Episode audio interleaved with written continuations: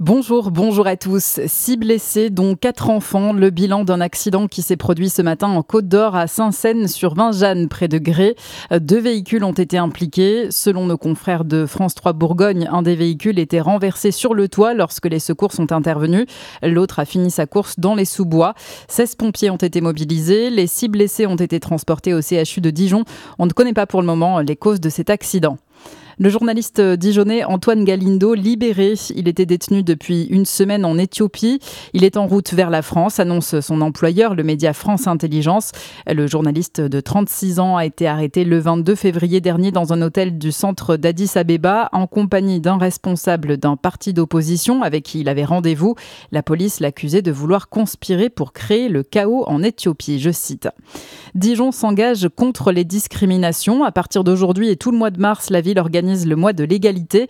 Un programme complet d'ateliers, de débats et de rencontres est prévu avec euh, comme point d'orgue le 8 mars et la journée contre les violences faites aux femmes. Pour Kildine Bataille-Bennett, adjointe au maire en charge de l'égalité femmes-hommes, il faut mener toutes ces actions avec les hommes. Notre état d'esprit, c'est vraiment euh, de dire que ce combat pour l'égalité euh, entre les femmes et les hommes et que contre toutes les discriminations est un combat qui ne se mènera jamais contre, mais avec les hommes parce qu'ils font partie de la moitié de l'humanité eux aussi et ils sont aussi très concernés. Il y a aussi des injonctions faites euh, aux jeunes garçons, des injonctions virilistes qui leur pèsent aussi à eux.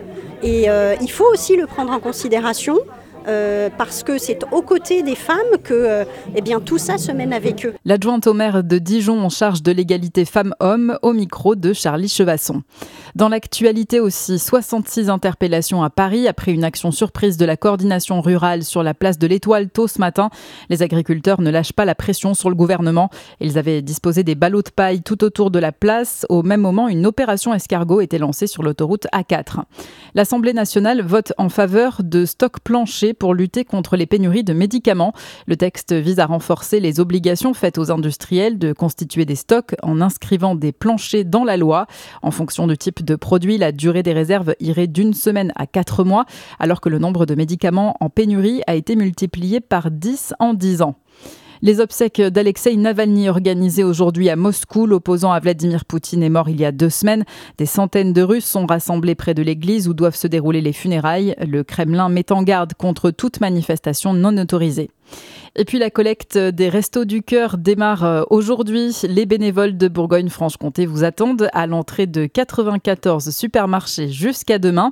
Objectif en Côte d'Or, dépasser les 90 tonnes de denrées alimentaires et de produits d'hygiène, alors que l'association accueille de plus en plus de bénéficiaires. Très bonne journée sur Fréquence Plus.